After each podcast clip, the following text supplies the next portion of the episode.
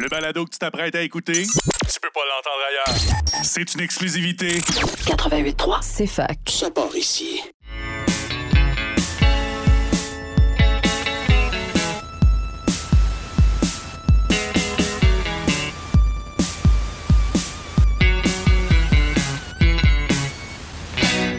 Un jour, je vais faire un film. Il sera très très bon. Il y aura quelques scènes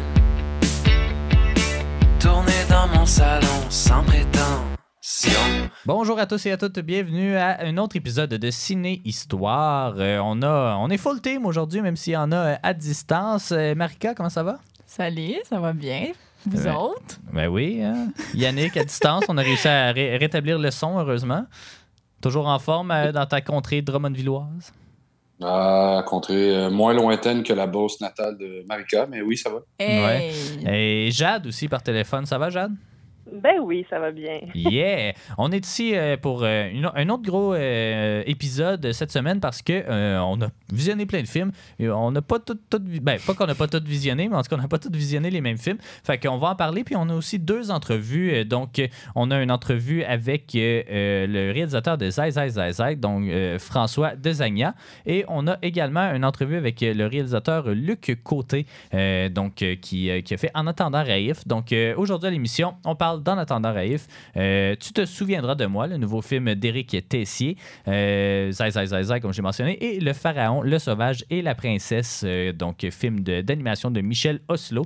On va commencer tout de suite avec Zai Zai. Euh, puis après ça, on va vous faire jouer l'entrevue qu'on a réalisée un peu plus tôt. Donc, c'est le plus récent long métrage de François Desagna que je connais pas beaucoup parce que je pense que la plupart de ses films se sont pas rendus ici au Québec. C'est. Notamment euh, Adopte un veuf en, en 2016 là, qu'il avait fait.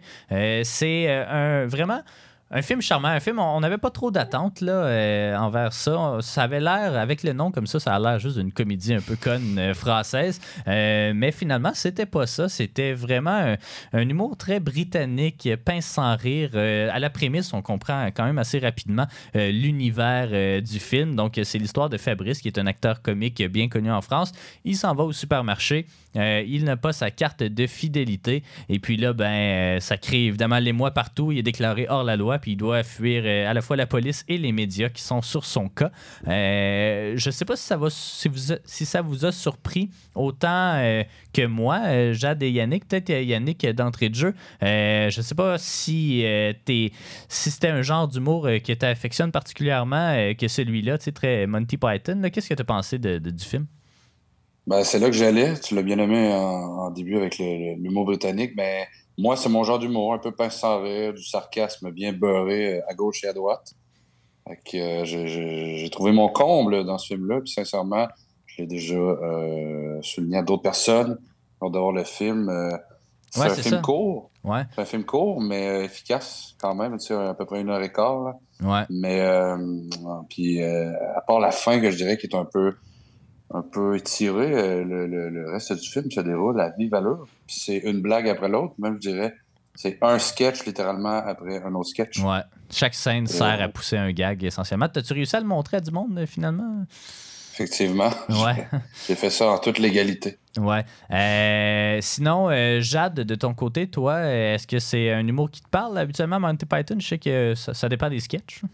Euh, oui, ben effectivement, ça dépend de ça dépend de ce qu'ils font. Là, euh, j'ai des petits problèmes de gestion de mon bar, ça se qu'on se fasse interrompre.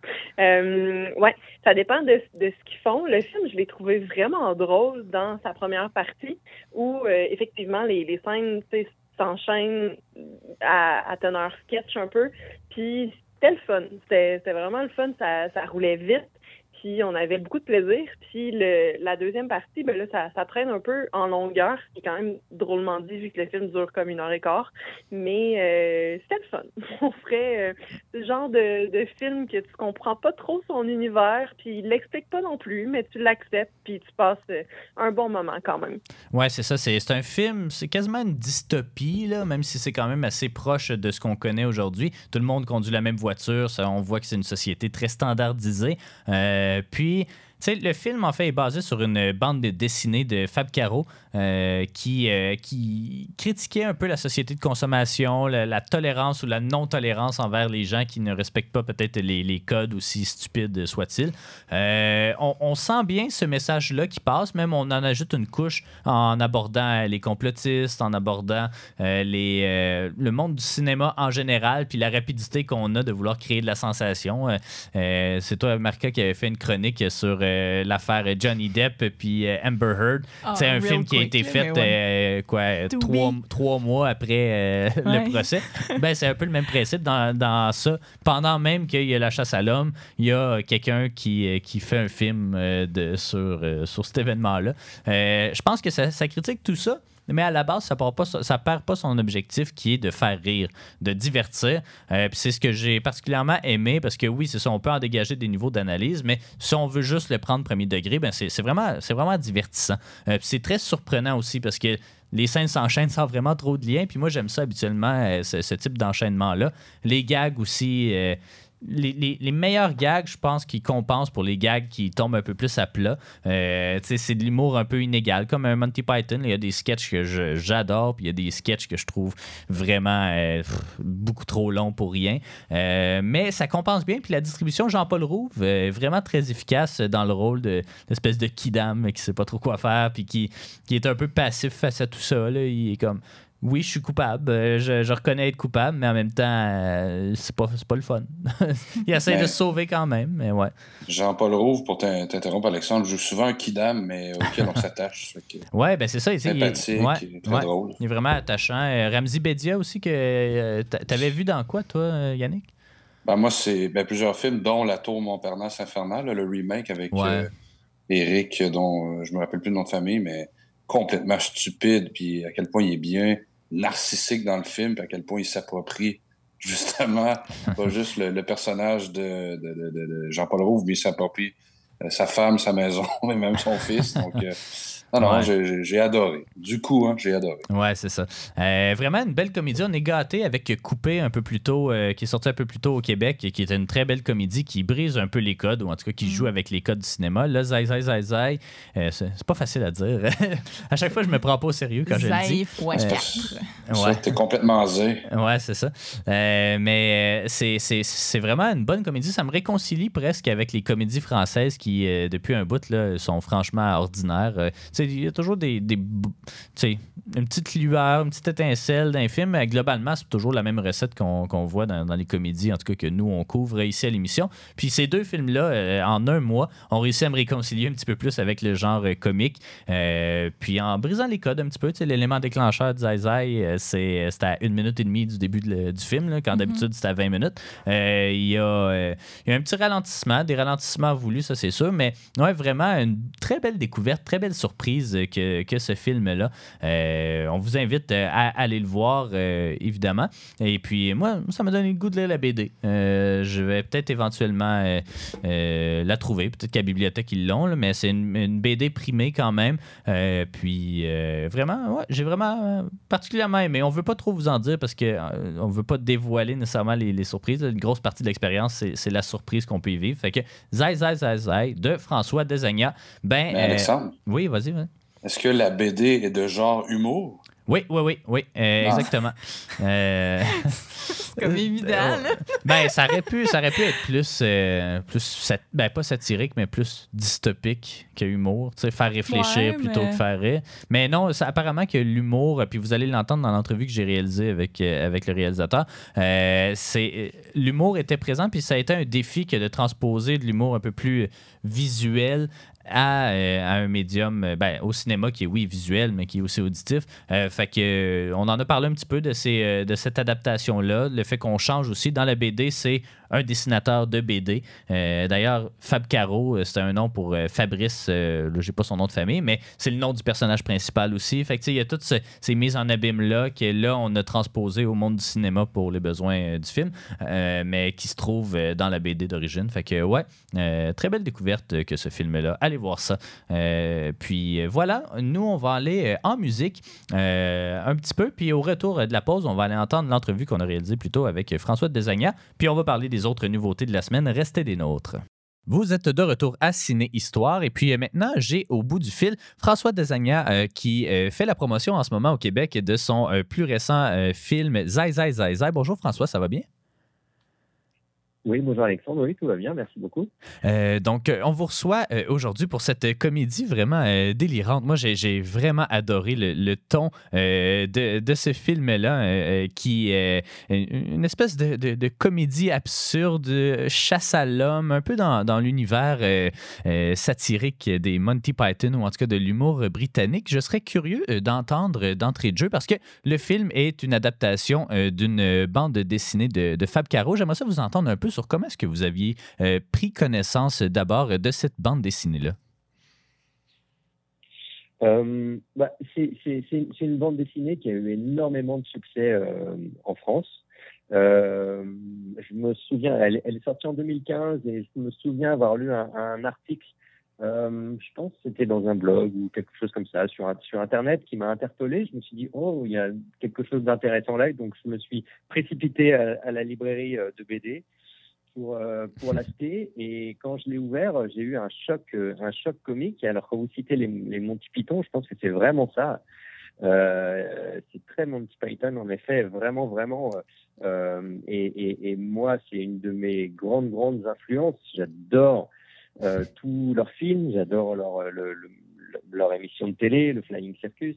Et, et, euh, et, et vraiment, quand, quand, quand, quand je l'ai découvert, j'ai eu très, très, j'ai eu tout de suite très envie de, de l'imaginer euh, sur un écran de cinéma. Euh, je suis pas euh, super familier avec euh, votre fi- filmographie. Est-ce que c'est un, un genre d'humour? Parce que oui, ça a été une influence, les Monty Python, mais c'est pas nécessairement le type d'humour que, que, vous, que vous pourriez adopter. Mais est-ce que justement, ce, ce film-là est pas mal dans le même ton des autres films que vous aviez fait, notamment peut-être Adopte un veuf, ou si vraiment vous avez un peu cassé avec votre univers? Ouais? Ah oui, pas, pas, pas, pas du tout eux. J'ai- vraiment, vraiment cassé avec, avec tous les films. J'étais, j'étais sur. j'ai- avant, j'avais fait des comédies qui étaient un, un tout petit peu plus traditionnelles, euh, que, que par ailleurs j'aime, j'aime, j'aime beaucoup aussi, euh, qui sont. Enfin après, moi dans le cinéma, j'aime tous les genres et, et si je pouvais faire. Euh, Si je pouvais faire des films policiers, des films de science-fiction et des, des, des films d'horreur, je serais, je serais ravi. Euh, mais, mais, euh, mais oui, en effet, mes, mes, mes premières comédies, c'est des comédies qui sont un tout petit peu plus traditionnelles, peut-être pas. Euh, les Onze Commandements, c'était un peu, c'était un, peu spécial, mais c'était plus, euh, il y avait quelque chose, un, euh, mélange un petit peu avec la réalité, un peu à la Jackass, etc. C'était, c'était encore, encore une fois assez différent. Mais là, c'est la première fois que j'aborde ce type d'humour. J'en avais très très envie, mais c'est vrai que c'est- pas l'o- l'opportunité pour, pour pouvoir faire ce genre de film. Elles sont elles sont rares parce parce que euh, justement on a on a l'impression que que c'est des films qui sont euh, qui, qui ne peuvent pas forcément plaire à un grand public, qui ne sont pas forcément très populaires. Alors que je pense qu'au contraire, c'est, c'est- c'est- je pense que ça, ça peut plaire à beaucoup, beaucoup, beaucoup de monde. Euh, beaucoup de monde peut être sensible à, à ce genre d'hu- d'humour, mais, mais euh, les, les, les financiers, en fait, ont, ont toujours un peu peur de, de ça, sont toujours un peu frileux. Mhm. Et donc, euh, donc j'avais jamais eu, vraiment eu l'occasion de pouvoir voilà, exprimer mon amour de ce genre d'humour. Et puis là, ça a été l'occasion rêvée. Euh, ju- justement, quels ont été les défis euh, de, cette adaptation-là, puis aussi de rendre l'humour, ben, en tout cas le plus fidèlement possible, l'humour qui est présent dans la bande dessinée euh, à l'écran, parce que euh, évidemment, c'est- vraiment particulier. C'est un, film aussi qui a un rythme assez effréné. Là. Il n'est pas hyper long, mais en même temps, il est de la bonne durée pour euh, cette espèce de chasse à l'homme qui s'installe. Euh, quels ont été les défis, justement, euh, que de réaliser ce film-là? Bah, euh, vous parliez de, de, de, de rythme. Un des défis, c'était justement de trouver le bon rythme. C'est-à-dire que euh, quand, quand on lit une BD, euh, chaque lecteur euh, s'offre le, le rythme, son rythme différent de, de lecture. Mhm. C'est-à-dire que si on a envie euh, de lire très très vite, on peut lire très vite. Si on a envie de prendre le temps de lire, de profiter de toutes les cases, de tout, tout, on peut, on peut, on peut aussi. Donc chaque lecteur à son rythme différent de lecture. Donc là, il fallait que j'offre un, un rythme euh, qui puisse être euh, un rythme le plus qui, qui, qui- le plus homogène et qui pourrait plaire le plus à, à tout le monde. Enfin, déjà qui, qui moi qui, est le mien en fait, qui est mon, qui est mon rythme de lecture et de la manière dont moi j'ai j'ai lu et j'ai perçu le, le, le, euh, la, la, la BD. Et donc, ce rythme aussi, il a du sens justement dans la création du ton.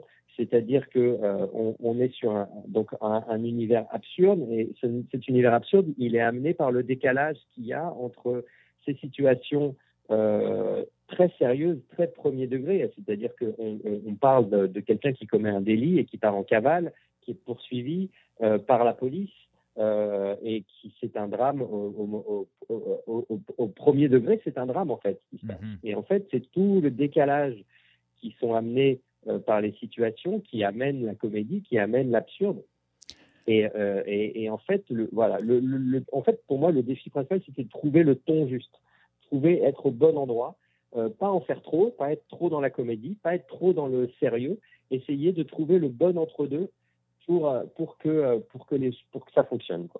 À quel moment est-ce que ça s'est imposé à vous euh, qu'il fallait transposer euh, le personnage principal de l'univers de la BD parce que euh, euh, dans, dans la bande dessinée justement c'est un auteur de bande dessinée. Donc à quel moment est-ce que vous avez décidé de le transposer au monde de- du cinéma? Parce que ici notre personnage principal donc Fabrice est un acteur de comédie. Donc il y a peut-être un, un- un- un niveau méta ou en tout cas une, une, une mise en abîme. Mais à quel moment est-ce que ça s'est imposé pour vous qu'il allait, qu'il allait être acteur? C'était, oh, ça, ça s'est imposé très très rapidement, c'est-à-dire que euh, je, je le, même la, ma, ma première ma première intuition, ça a été de, quasiment de, de, de jouer moi le, pers- le, le personnage, c'est-à-dire c'est-à-dire en fait comme dans comme Fab Caro fait la, une mise en abîme de lui-même euh, dans, dans dans sa BD, c'est-à-dire que c'est un c'est Fabrice euh, Caro, il s'appelle Fabrice, et Fabrice Mhm. c'est un auteur de c'est un auteur de BD euh, et donc il, se met en scène en tant qu'auteur de BD. C'est l'univers, l'univers de la BD qui réagit à ce qui- à, à ce qu'il fait. Donc voilà, très très vite, je me suis dit bah si on fait si l'adaptation, il faudrait que ce soit moi qui euh, qui fabrique le film, qui euh, qui suis pris dans cette dans, dans, dans cette mise en abîme. Alors si ça avait été moi qui avais joué dans le film, je pense qu'on n'aurait jamais j'a- j'aurais jamais réussi à le monter financièrement et il n'existerait pas. Et qu'il fallait quand même fallait que je trouve un comédien digne de ce nom pour interpréter le rôle mais, mais, mais, mais très vite, on s'est dit qu'il fallait euh, euh, euh, voilà, que, que, que ça se passe, dans, enfin, que le personnage principal soit un personnage de cinéma pour créer la même mise en abîme. Évidemment, vous parlez de- des- acteurs et tout. La distribution est, est très efficace et, et on ne peut pas passer sous silence la, la très bonne performance de, de- Jean-Paul Rouve qui vraiment semble bien saisir cet univers-là ou en tout cas l'espèce de, euh, je ne sais pas comment dire, pas de nonchalance, là, mais de passivité que de ce, de, ce personnage-là. Mais euh, la distribution secondaire aussi là, est très excellente. Yolande Moreau ici euh, qu'on connaît bien, euh, Ramzi Bedia. Mais euh, comment est-ce que vous avez. Est-ce que c'était des acteurs euh, et, et actrices que vous envisagiez dès le départ? Euh, en fait, euh, curieusement, enfin, c'est des, comédiens que, j'aime beaucoup, que euh, pour, la, plupart je connais bien euh, dans la vie. Euh, Jean-Paul, Ramsey, euh, euh, Yolande, je la connaissais pas, j'avais eu l'occasion de travailler avec elle quand j'étais quand, quand, j'étais jeune assistant, mais mais mais depuis on s'était on s'était pas revus. Euh, et, mais c'est vrai qu'en fait, j'ai plus choisi des, des comédiens aussi en fonction de l'univers dans lequel eux, ils ont, enfin, ils, ils, ils- ont été avant, avant et pour moi qui correspondait, c'est-à-dire que Jean-Paul Rouve, avec les Robins des Bois, avec sa troupe des Robins des Bois, justement, qui explorait cet univers absurde, justement très Monty Python également. Mhm. Euh, pour moi, il était euh, le, le, le- il était parfait pour interpréter le rôle de Fabrice. Yolande Moreau, avec euh, justement pareil dans la troupe des Déchiens, etc. Cet humour aussi euh, un peu absurde, à froid. Euh, pour moi, c'était parfait. Et Ramsey, Média, quand il fait quand il faisait avec avec Eric Judor euh, euh, ce duo comique, tous les films qu'ils qui, qui, qu'ils ont fait, entre que ce soit La Tour Montparnasse infernale ou alors même le- les films de Quentin Dupieux, euh, etc Mhm. il a aussi exploré vraiment cet univers absolu. Donc pour moi, c'était des comédiens qui, eux, avaient cette sensibilité-là. Et, et c'était très important de, de pouvoir à- travailler avec des gens qui comprenaient justement ce- ce- cet humour, qui l'aimaient et qui avaient envie de le défendre. Euh, vous vous promenez un petit peu euh, au Québec euh, en ce moment. Le film est sorti un peu plus tôt en France. je crois que c'était peut-être l'année dernière. Mais quelle a été la, réception du public? Parce que c'est sûr que quand on lit la, prémisse du film, bon, on peut tout de suite s'attendre un petit peu. ben, on peut pas s'attendre aux situations qui vont se dérouler, mais on comprend rapidement un peu le ton du film et son univers un peu absurde. Mais quelqu'un là qui, qui soit dans un festival ou peu importe, qui qui a aucune idée qui va voir ce film-là, il peut être pris de, de court assez, euh, assez facilement. Euh, quelle a été, euh, de, votre point de vue, la réception du public? De moi, ce que j'ai pu, de ce que j'ai pu voir, de ce que j'ai pu partager avec le public, le, le, les gens étaient très surpris. Alors moi, j'ai eu l'occasion de rencontrer au- beaucoup aussi de gens qui voyaient le film en connaissant la BD et qui étaient très curieux euh, de de l'adaptation, en se disant comment euh, voilà comment c'est possible d'adapter cette BD au cinéma, etc. D'une manière, vraiment d'une manière générale, euh, les, gens étaient euh, très sensibles à l'adaptation et trouvaient que c'était c'était réussi, que c'était à la fois fidèle à, à- à la BD et en même temps que ça, ça proposait une vraie, euh, c'était une vraie proposition de, de, de, de cinéma. Euh, et puis euh, pour les gens qui connaissaient pas, il y a une vraie, euh, il y a une vraie, il y a une vraie surprise aussi. Je pense. Une des qualités du film, une des qualités de la BD qu'on a essayé de retranscrire dans, dans, dans le film, c'est le fait que ça raconte énormément de choses sur la nature humaine, sur la Ouais. société, euh, que c'est à chaque fois des petites critiques euh, euh, toujours très très bien senties, euh, bah voilà, des travers de de, de, de, de l'homme, des, des travers de la société, et, euh, et en fait comme à chaque malgré la folie et l'absurde, comme chaque situation finalement raconte quelque chose sur la société, je pense que en, en fait les, les spectateurs ont été ont, ont été extrêmement sensibles à ça. Et, et j'ai eu d'ailleurs ces, ces, ces réactions. J'étais le week-end dernier en Abitibi Mhm. et, et, et, euh, et les, ré- les réactions du public euh, euh, québécois ont, ont, ont, ont été ont été celles-ci. Ils ont été très sensibles au fait que euh, euh, ils ont beaucoup rigolé. Euh, ils trouvaient que tout était fou, etc. Et en même temps euh, que ça racontait vraiment beaucoup beaucoup de choses. Et donc euh, donc c'est cet équilibre là que je pense qui fait que le qui sensibilise vraiment énormément le public. Euh, oui, effectivement. Il y a beaucoup de comédies, surtout des comédies un peu satiriques comme ça, qui, qui essaient souvent parfois de passer un peu trop un message. Puis ici, on perd jamais de, vue, je crois, l'objectif principal qui est de faire rire le public. Euh, oui, on peut en dégager des niveaux d'analyse, mais à la base, même au premier degré, ça, demeure une très bonne comédie. comédie, puis c'est ce que j'ai particulièrement apprécié du film. Euh, en terminant, moi, je demande toujours ça aux réalisateurs et réalisatrices qui viennent à l'émission. J'aime toujours parler un peu des influences, des cinéastes qui ont été marquants, soit pour votre carrière ou soit pour euh, ce film-là. On a déjà abordé quand même un petit peu euh, les, euh, les Monty Python, même l'univers de Quentin Dupieux qui peut s'y rapprocher, mais je serais curieux de vous entendre justement sur vos, vos principales influences, peut-être même de- depuis le, le- le début de votre carrière. hein. Euh, bah, alors sur, sur, sur ce sur ce film sur ce film là comme influence je pourrais rajouter euh, les films de Bertrand Blier Oui. euh, Buffet froid euh, Calmos préparez vos mouchoirs euh, qui voilà qui sont euh, qui sont des, des, des comédies euh, absurdes et qui voilà qui ont, été- qui ont été aussi des des, des, des, des, des chocs un peu pour moi des, des vraiment des des, euh, des, des, des choses qui m'ont vraiment marqué euh, dans la comédie américaine euh, tous les, les, les films des, des, des frères des frères Zucker et de Jim Abrams, euh, Airplane, euh, Naked Gun, euh, ce, ce, ce, ce, ce Mhm. genre de choses aussi qui sont qui sont des, des très très grandes des très très grandes influences. Et puis après, de manière plus générale, euh, moi je suis je suis absolument admiratif du cinéma de Billy Wilder.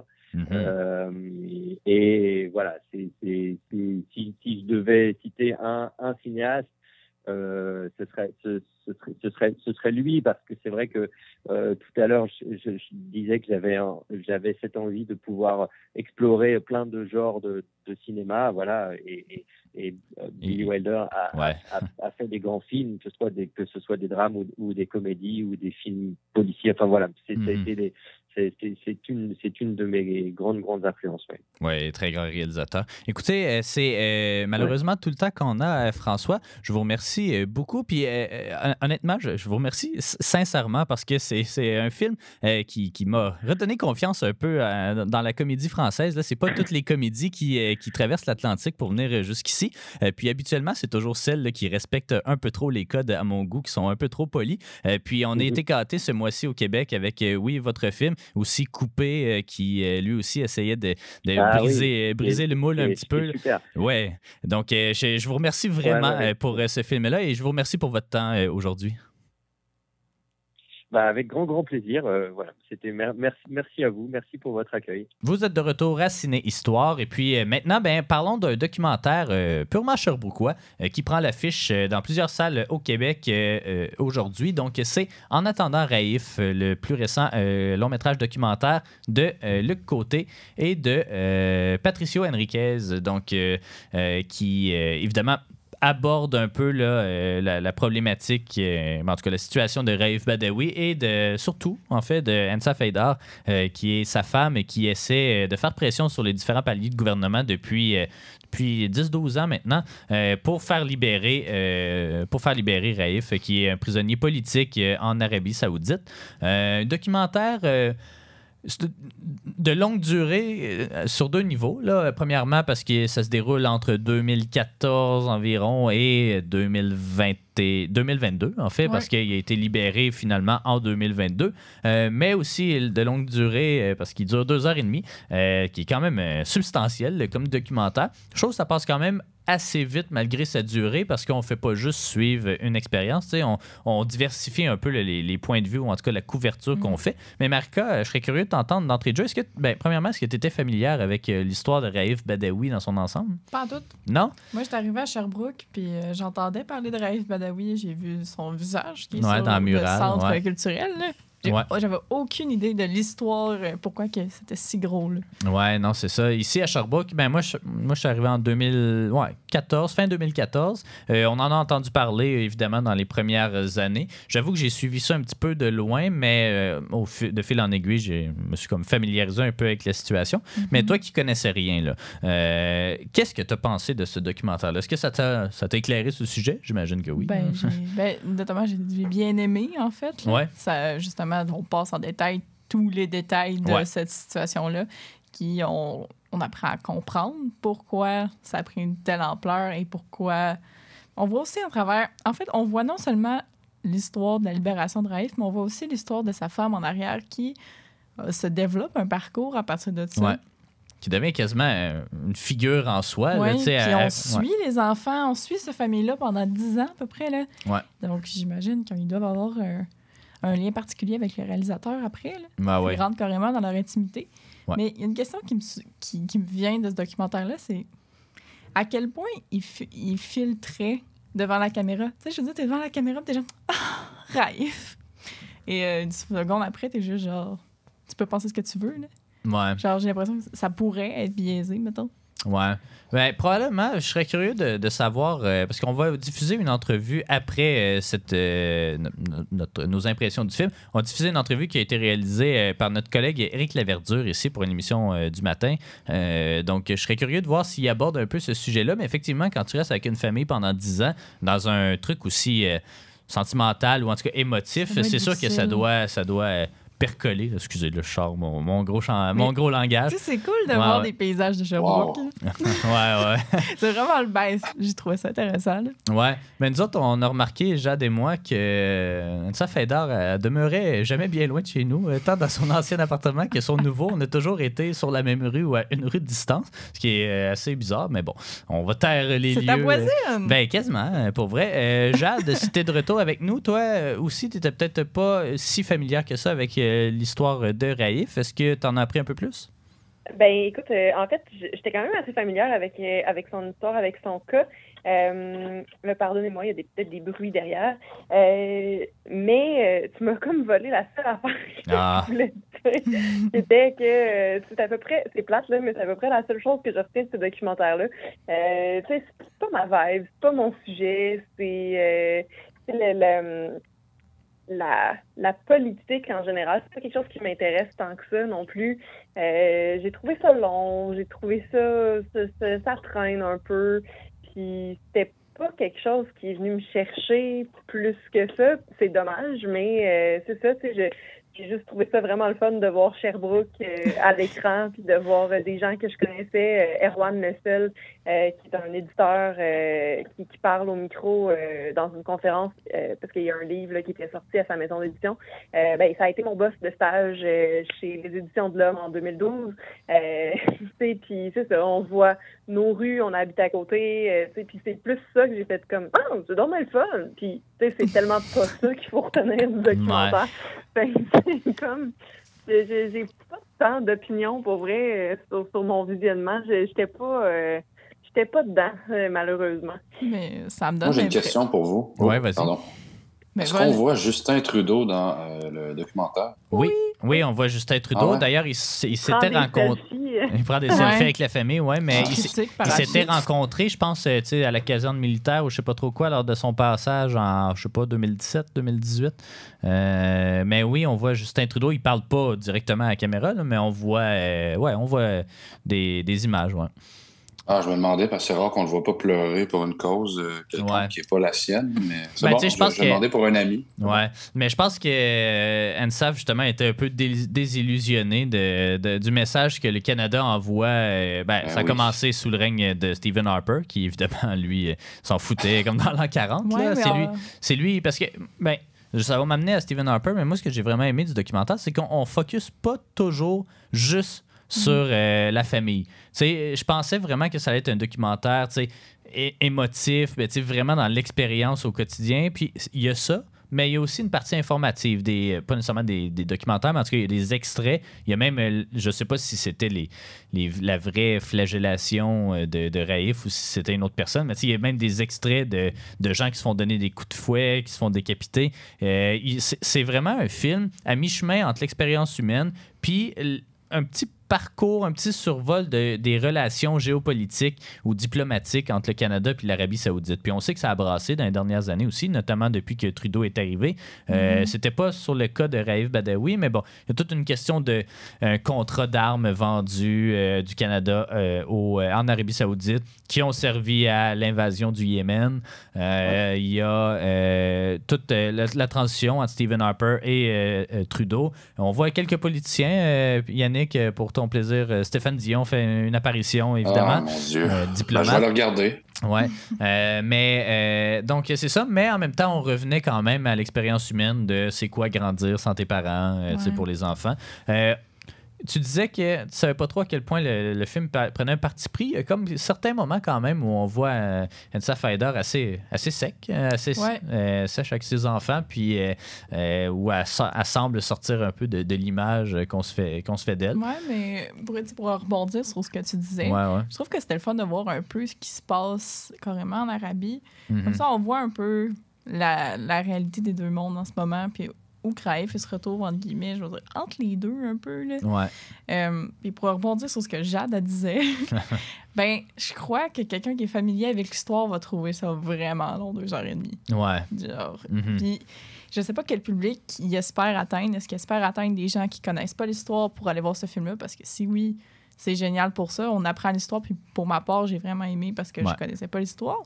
Mais les gens qui la connaissent, deux Ouais. heures et demie, c'est long assis dans la salle 12. Ouais. Les gens qui la connaissent, cette histoire-là, ils apprendront pas grand-chose, mais le documentaire, pour les personnes qui ont soit milité euh, auprès d'Ensa Feder ou qui l'ont suivi quand même de proche loin, là, je sais pas comment le dire, ils, ils vont trouver du plaisir. Il y a un, un de mes amis qui a été son attaché politique euh, justement pendant sa campagne électorale, euh, qui, qui est dans le documentaire, Élie Dubois, on le salue, euh, qui, euh, c'était le fun de le voir à l'écran, même si ça, ça ajoute pas de plus-value nécessairement au C'est documentaire. juste parce que ton ami comme Salut! Ben, tu sais, c'est- c'est la distance entre la caméra, là, tu sais, ça euh, fait de la Vous magie. avez failli, vous avez failli être obligé d'être dans le Ben, on se demandait si on n'allait pas marcher en, en background un moment donné là, sur un plan. Euh, c'était littéralement son auto. Pierre, Ouais. Euh, bref, euh, c'est- tu sais, c'est ça. Quelqu'un qui, qui, qui a suivi de, de proche ce qui se passe, mais qui connaît pas NSAF, euh, effectivement, il, a- il apprendra pas grand-chose de ce documentaire-là. Par contre, le film, moi, je pensais au début que c'était un film qui allait juste sortir à Sherbrooke, mais il est coproduit par... euh, ben, non, il est distribué, en fait, par euh, l'ONF. Donc, il va avoir une vie à l'extérieur de. Sherbrooke. Euh, ils sont allés à Tout le monde en parle. Euh, il, y a- il va avoir une vie à l'extérieur de Sherbrooke, quand même, ce documentaire-là. Fait que je pense qu'il y a sa pertinence à ce niveau-là. Euh, mais c'est ça, pour nous qui connaissent, ben, pour nous, excluant Marca, pour nous qui connaissions un petit peu peut-être l'histoire, c'est peut-être pas, c'est ça, c'est pas été le plus informatif, mais vu qu'il y avait cette partie politique-là qui, qui sortait un peu de Raif, mais qui parlait vraiment de, la structure méta, euh, ça, je pense que c'est quand même intéressant à, à suivre. Tu sais, je savais pas qu'elle avait fait des conférences euh, à l'ONU euh, ou au Parlement européen ou ces, ces affaires-là. Je pensais vraiment que c'était resté relativement local, euh, Mhm. mais non. Fait que ça m'a déjà pris ça. Mais non, c'est quand même bien. Honnêtement, c'est ça. C'est vraiment sa durée qui ça va passer ou casser pour le public. Deux voir. heures et demie, c'est substantiel. Ça passe quand même vite. Il y a un petit peu de répétition quand même, mais, euh, mais c'est quand même un produit très intéressant puis qui va nous en apprendre plus. Rafe a été libéré, mais il n'a pas le droit de quitter le pays pour encore 10 ans. Donc, euh, c'est ça. Le film, évidemment, aborde pas cette partie-là. Euh, mais euh, on verra qu'est-ce qui se passe. Libéré, euh, libéré de la prison, mais pas libéré du pays. Non, exactement. Donc, euh, on verra si on- il va être capable de sortir un jour, on l'espère. Euh, on va aller écouter justement cette entrevue-là réalisée par mon collègue Éric Laverdure et on revient dans quelques instants pour euh, parler des autres nouveautés de la semaine.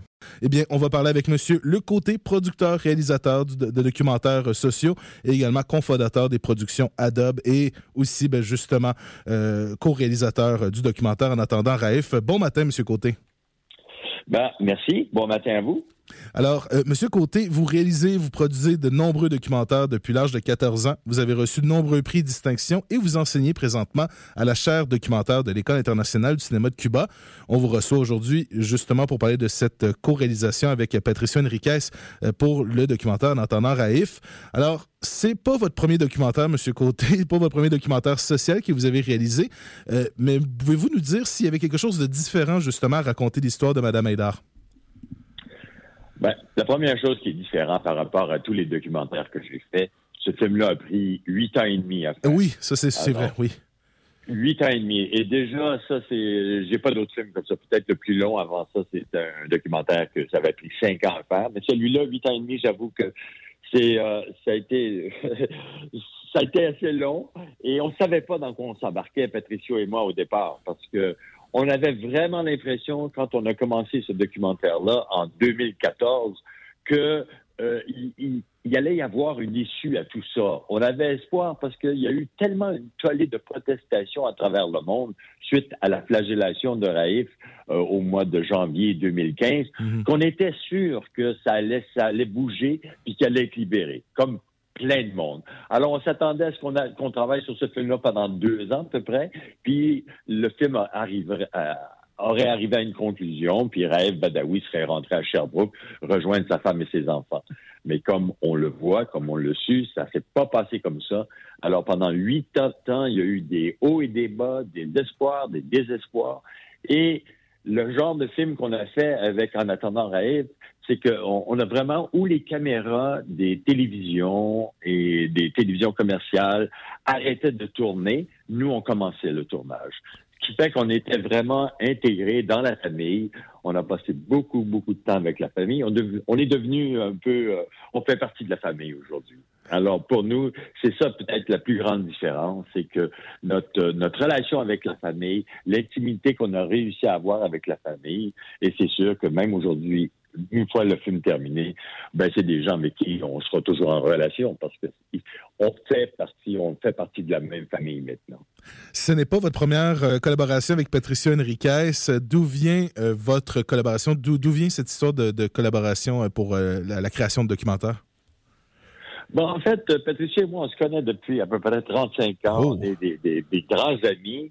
Et euh, Patricia a sa propre compagnie de production, moi la mienne. À l'occasion, je l'ai engagé pour travailler pour ma compagnie comme réalisateur. Il en a fait de même avec moi pour, pour- avec sa compagnie.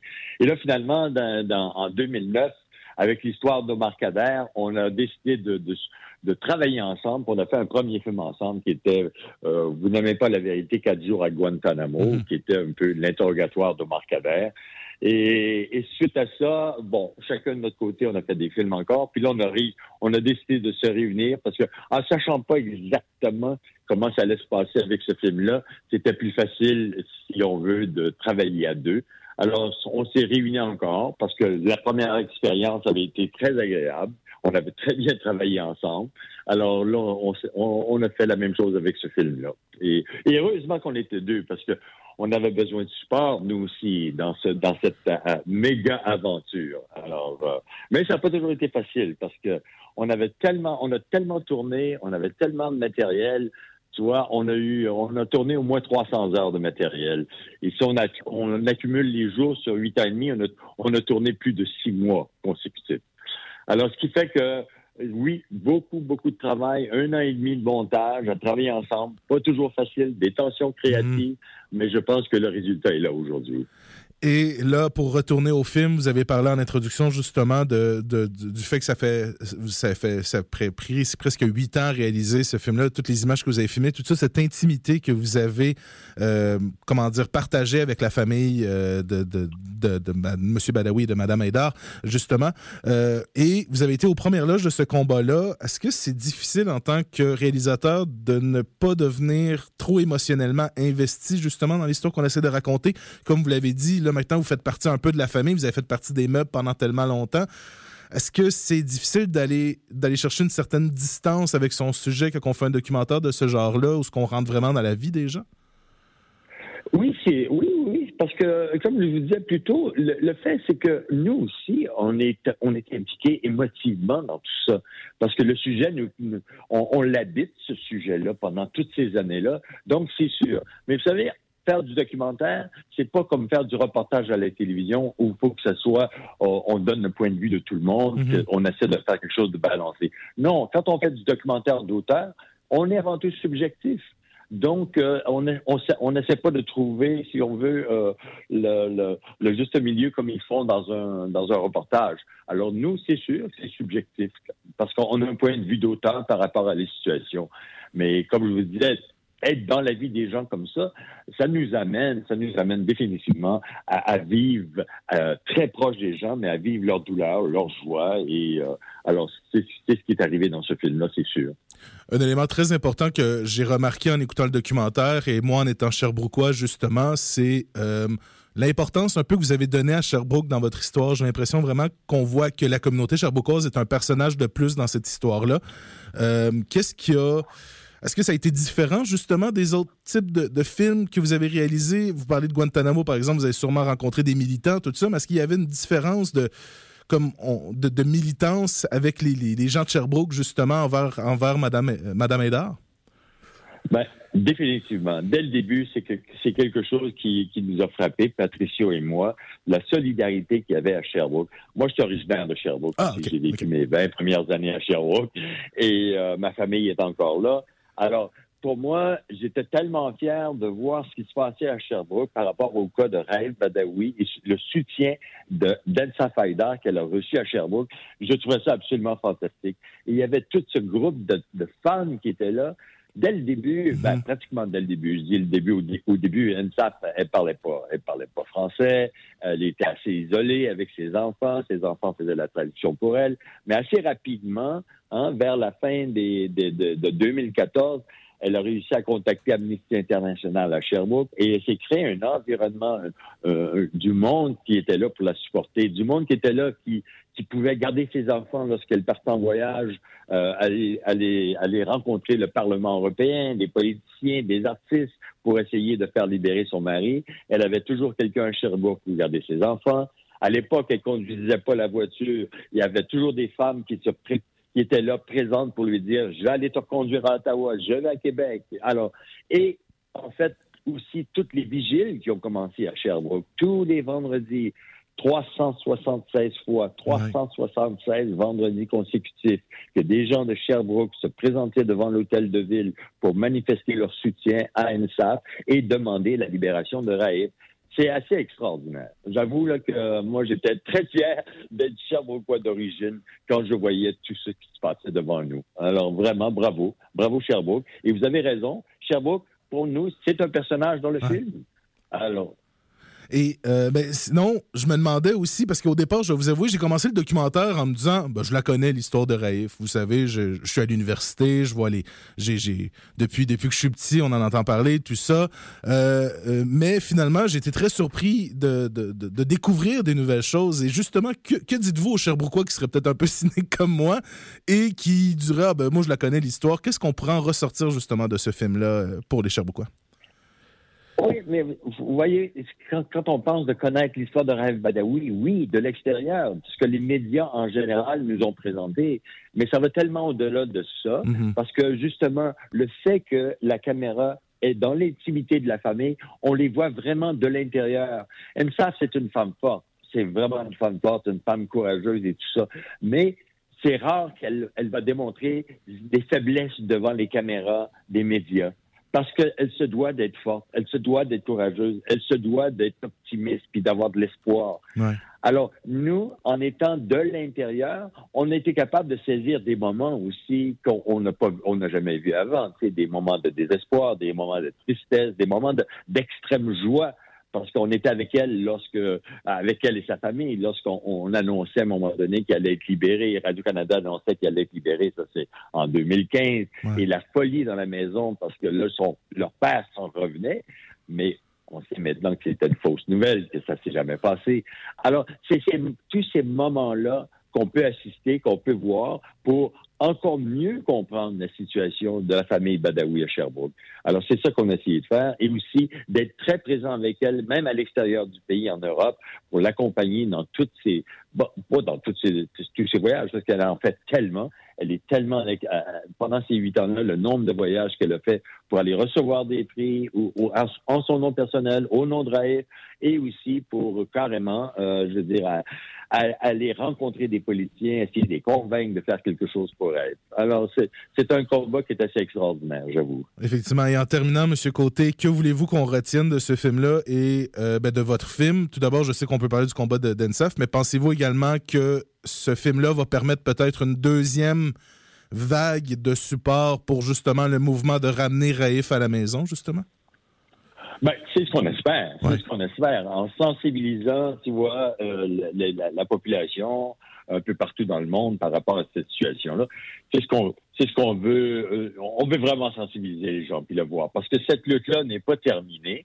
Et en parallèle avec, euh, en parallèle avec tout ça, tu vois, on fait, il y a une campagne avec Amnesty International pour relancer le cas de, Raif, une campagne qui s'appelle euh, Amnesty CA at Let Raif Fly. Alors, c'est une campagne où les gens peuvent, euh, peuvent signer les pétitions, peuvent en faire encore plus de pression pour libérer Raif. Et c'est un film avec lequel, c'est bien sûr, la famille Badawi va, voyager aussi pour le présenter eux aussi un peu partout dans le monde. Alors pour nous, on est très, on contents de ça. C'est une façon de relancer la campagne puis de dire c'est pas fini. Parce que même s'il a fait ses dix ans de prison, OK, qui est, qui est libéré maintenant, qui est en, mais qui n'a pas le droit de sortir encore pendant dix ans, pas le droit de sortir de l'Arabie saoudite. Et bien sûr, pour la famille, on sait que c'est un, un pays, une monarchie absolue, Mhm. où on, a- ils ont kidnappé des, des- des gens de l'extérieur pour les ramener en Arabie saoudite. Alors, c'est trop dangereux pour la famille Badawi, pour Ensaf, pour ses enfants de retourner en Arabie saoudite. Puis ça les intéresse pas non plus, parce que leur liberté, euh, elle est tellement fondamentale aujourd'hui. Ils la vivent pleinement. Et, et c'est tellement triste parce que ça se peut qu'ils ne puissent pas revoir leur, leur père pour un autre dix ans.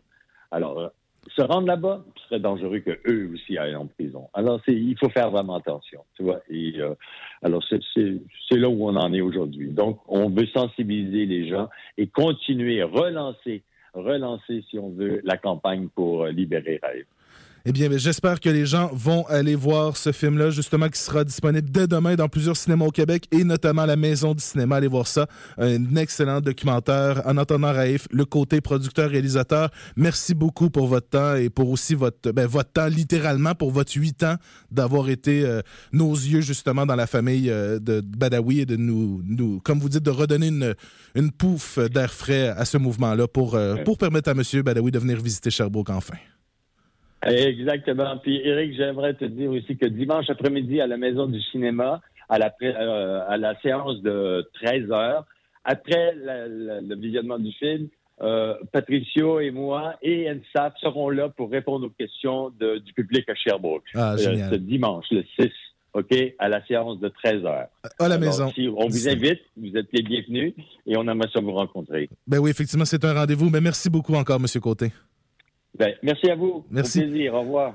Vous êtes de retour à Ciné Histoire. Et puis maintenant, ben, on va parler, euh, on n'en parle pas souvent euh, de films euh, familiaux, ou de- même des films d'animation en général, mais on va parler du nouveau film de, film de Michel Oslo. Donc, euh, Le Pharaon, Le Sauvage et la Princesse. Euh, Michel Oslo qui a fait notamment Dilili à Paris, euh, qui est sorti en 2018, César du meilleur film d'animation, qui a fait aussi les, les, les plus anciens euh, Kirikou et les Bêtes Sauvages, Azur et Asmar. Kirikou! Euh, tu connais ça? Ben ouais. Ah ouais?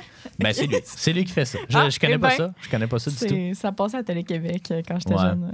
Euh, c'est encore dans le même style que Kirikou. Hein? C'est comme, euh, je sais pas comment décrire son style d'animation. C'est comme du, du carton, euh, des personnages en carton. Ouais. qui- C'est un peu bizarre là. Mais c'est animé, là. Ouais, c'est animé. Ouais. Ouais, ouais, je- c'est pas comparatif. Euh, ouais. C'est comme si c'était des bonhommes de carton qui bougent connais-tu Angela Anaconda? Ouais. Ouais, mais tu sais, c'était un peu ça. Ben, ça, c'était gris, là, c'est un temps, Angela Ouais, Anaconda, ouais. mais tu sais, c'était des cartons aussi que Ben, tu sens, tu qu'ils ont un joint dans le coude, puis là, ils Ouais. bougent de même. Bref. euh, euh, donc, c'est ce nouveau film-là. Il reprend un peu. En fait, il cassait un peu avec ce qu'il a fait avec Dilly à Paris, mais il reprend un peu la formule de ses anciens films. C'est-à-dire que là, c'est trois contes à trois époques différentes et à- dans trois univers différents. Donc, on, euh, les trois qui sont centrés quand même sur l'idée de de l'amour impossible ou en tout cas de ce qu'on peut faire pour euh, euh, avoir l'amour. Euh, donc, ah, c'est une mauvaise expression, là, mais. Juste par le titre, j'ai des mauvaises idées, là. Ah bon, ça y est. Euh, mais bref, le pharaon, ça suit évidemment à, à l'époque égyptienne, mais en fait, ça suit euh, des. Je pense que c'est un peuple soudanais. euh, en tout cas, peu importe, mais c'est pas en Égypte. Euh, je pense que c'est éthiopien. Euh, Il y a le sauvage qui se passe dans l'époque médiévale dans l'Auvergne. Et puis, il y a la princesse euh, qui est comme un peu moyen-orientale euh, dans le, monde ottoman, des trucs comme ça. Euh, Bon, je vais, je vais faire un disclaimer. Kirikou, je ne l'ai pas vu, mais j'ai vu Dilili à Paris. Puis euh, une tendance que je vois dans ces deux œuvres-là, c'est quelque chose qui est négatif malheureusement, euh, c'est euh, l'extrême lenteur de toutes les situations. C'est très lent comme film. Tu sais, puis je sais, un film familial, un film pour enfants, surtout un pour jeunes enfants, c'est pas toujours ça qui, qui va le plus vite ou que l'histoire avance vite. là. Mais euh, on dirait que j'aurais dû l'écouter en 1.5 ce film-là. Puis en 1.5, il y aurait eu un bon rythme. Tout le monde parle lent, tout le monde marche lent. tout Ben, le dans monde... Kirikou, c'est pas mal ça aussi. Ouais, mais c'est ça, ça, ça m'étonne pas. Puis c'est pas quelque chose que j'apprécie particulièrement. Bon, je peux outrepasser ce fait-là, mais sur un autre plan technique aussi, je trouve que c'est- c'est c'est- c'est difficile à regarder ces films-là parce que je les trouve vides euh, dans l'ambiance sonore. Il n'y a pas de bruit, il n'y a pas de bruitage. Puis il y a- il y, a rarement de la musique aussi, ce qui fait qu'en plus d'être lent, c'est vide. Euh, puis tu sais, à un moment donné, ils finissent par parler, puis je veux bien, là, mais tu sais, il y, a un petit peu de musique, mais pas tout le temps. Il y a un petit peu de bruitage, mais pas tout le temps. Puis tu sais, il y a comme des longs moments où, où il se passe rien. Littéralement, tu fais juste les regarder marcher lentement, alors qu'il n'y a pas de bruitage, puis qu'il n'y a pas de musique. Avec des comme. Qu'est-ce qui se passe? En tout cas, euh, Jade, de ton côté, toi, euh, c'était ta première fois de Michel Oslo. Euh, Qu'est-ce que tu en as pensé? Eh ben, euh, je pense que tu, tu en parles bien. c'est, tu sais, là, je vais être tellement critique, puis c'est pas fair, mais c'est ça pareil. Bon, maintenant qu'on a un enfant, toi- Oups. pardon. Qui fait des rôles. oui. Maintenant qu'on a un enfant, toi et moi, qui aime s'exprimer, euh, tu sais, quand on va être amené à aller voir des films d'animation au cinéma, euh, l'offre est quand même relativement grande. Tu sais, je veux dire, il y a Pixar puis Disney, ils ont comme, ils ont des grosses parts de tout ce qui se fait en animation, puis c'est beau. Ce qu'ils font, là, faut se le dire. C'est toujours vraiment super réaliste, puis comme qu'on qu'on capote qu'il ait pensé à des détails de la vie de tous les jours, qu'on fait comme crime, ils ont mis ça dans le film, tu sais, puis toujours vraiment le fun. Puis il y a des jokes pour les parents, puis bon, tu sais, il y a beaucoup d'éloges pour ce genre de film-là. Puis là, tu arrives avec ce film-là, qui est un film d'animation, oui, mais qui, effectivement, a l'air d'être de l'animation euh, cartonnée ou dessinée ou peu importe. Puis c'est plate, mais mon premier réflexe, c'est que je me dis pourquoi ça existe, qui qui va aller voir ça, alors qu'il y a d'autres choses vraiment mieux faites, vraiment plus éclatantes, vraiment plus. Tu sais, c'est pas laid le film, mais c'est pas un visuel qui est full attirant. En tout cas, je, pense. Je veux dire, je suis pas, un enfant, mais euh, C'est comme fade, c'est plate à regarder, c'est plate à suivre. On comprend pas pourquoi ça existe. Puis, tu sais, en plus que le, le film, c'est juste trois histoires qui ont pas de lien entre elles. Puis, au final, le, le film se termine, euh, dans le c'est une, une fille qui raconte trois histoires à un groupe de gens. Puis le, le film se termine après le troisième segment sans revenir à la fille qui compte les histoires. Alors qu'après le segment 1 et 2, on y retournait, puis elle faisait comme bon, ben maintenant je passe à l'autre. Puis là, ça finit sec sur la troisième, on revient pas. Euh, puis tu sais, c'est- toi qui le disais de pourquoi pourquoi ça existe. euh, parce que euh, qu'est-ce qu'ils essaient de nous conter? Pourquoi ils ont fait ça de même? Puis tu sais, on voyait dans le générique, c'est inspiré de faits divers euh, moyen-orientaux, tu sais, mais pourquoi? Comme c'est plate, c'est rough, mais tu sais, il me semble que c'est ça, à, à une époque où il y a tellement de belles affaires qui se font en animation, je comprends pas pourquoi on fait ça.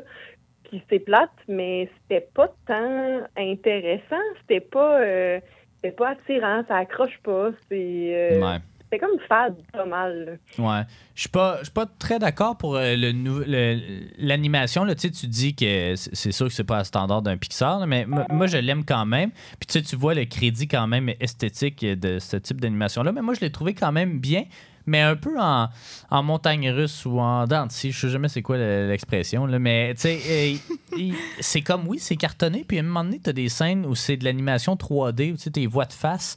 Puis là, tu es comme, ah, ça, ça clash un peu avec le reste. Tandis que, tu sais, je le trouve très coloré comme film. Euh, tu sais, les trois segments s'y prêtent bien, même le premier et le troisième surtout, le moyen-orientaux puis égyptien. Mais euh, c'est ça, c'est.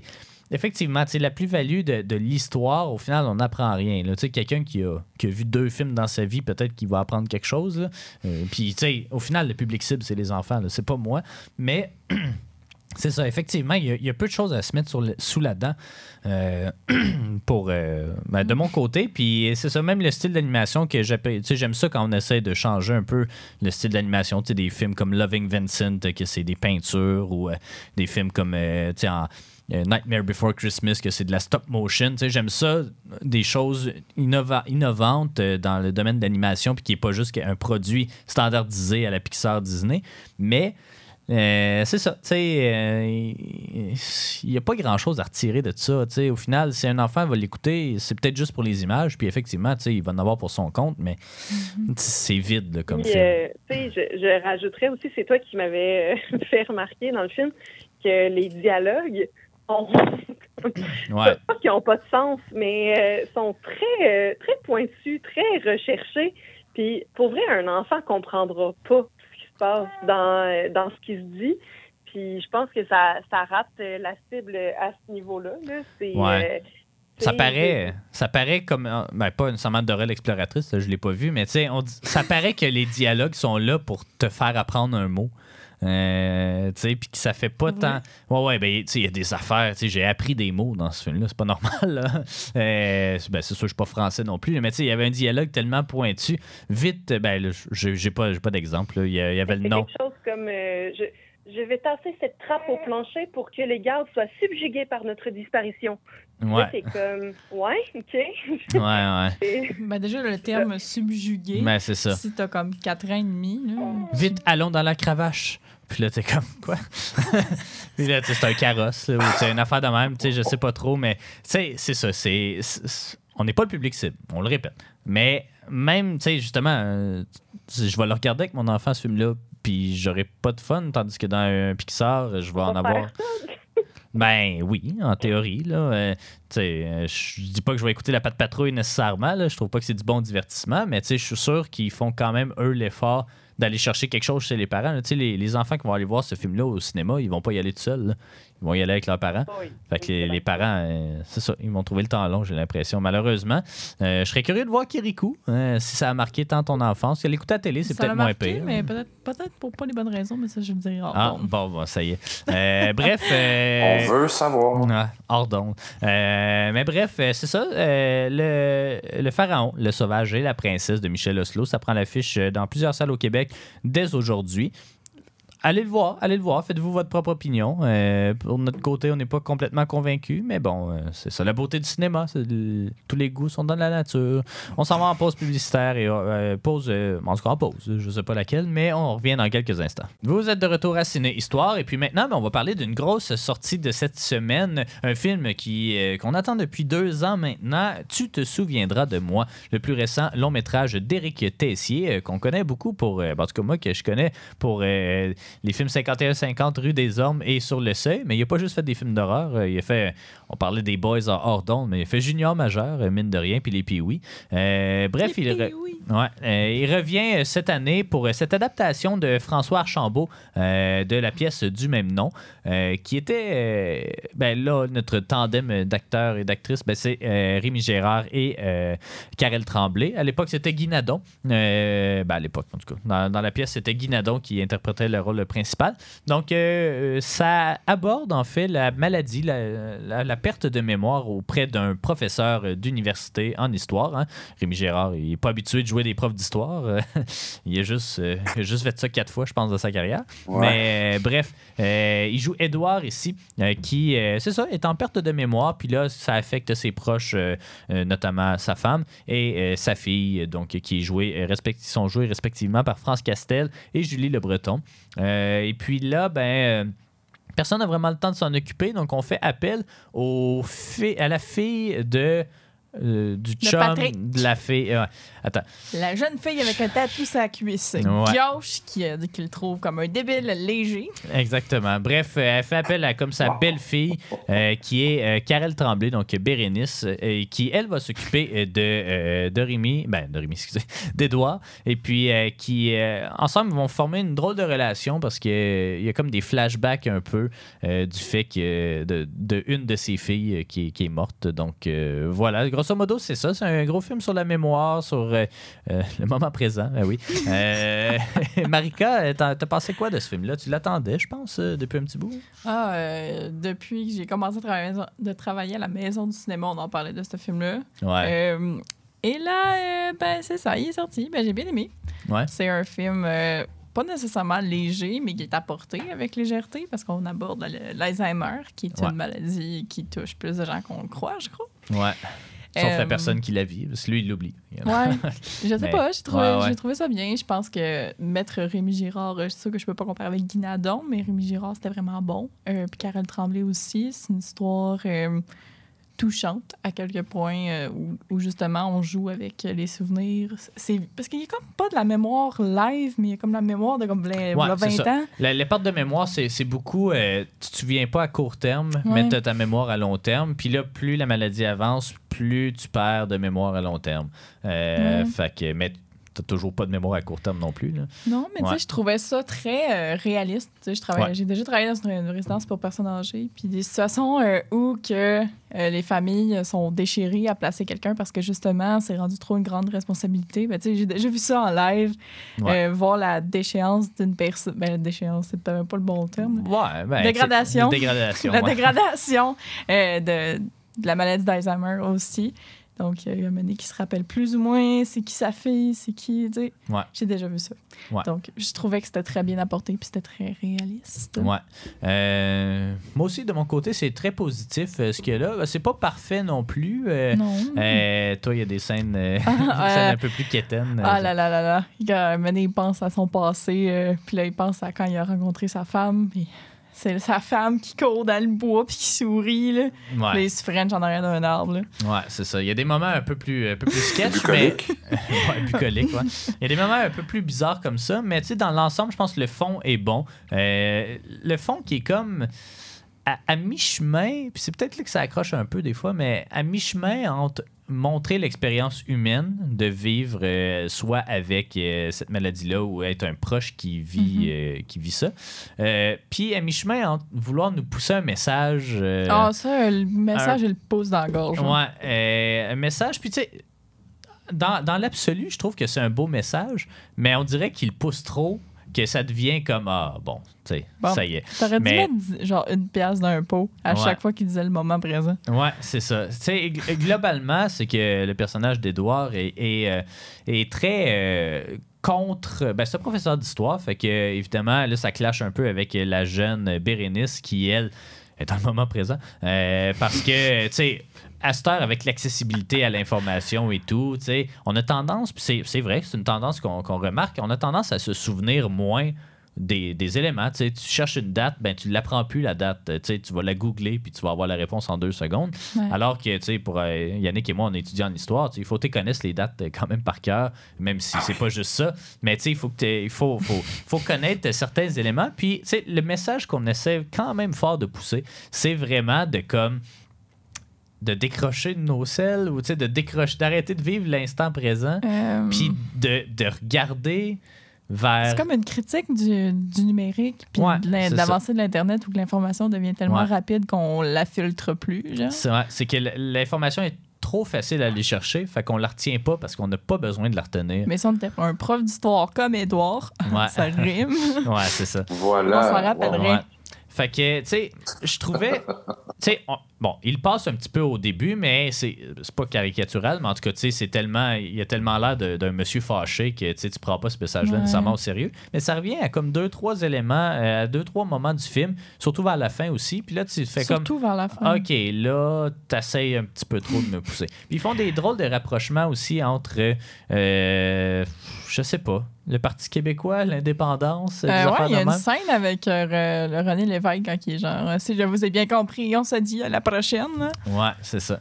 Est-ce que je t'ai bien compris? Est-ce que j'ai bien compris? En tout cas, euh, je C'est sais pas. my bad, là, ça se peut? Non, non, non, Ah, non, c'est pas, ça que je dis ça, mais c'est qu'ils mettent l'accent sur euh, si, si je vous ai bien compris. Fait que là, ça montre l'incertitude. Il y a genre en un tout cas. 10 minutes qui est comme concentré là-dessus. là, mais Ouais, genre, et avec une reconstitution euh, du lendemain du premier référendum de 80.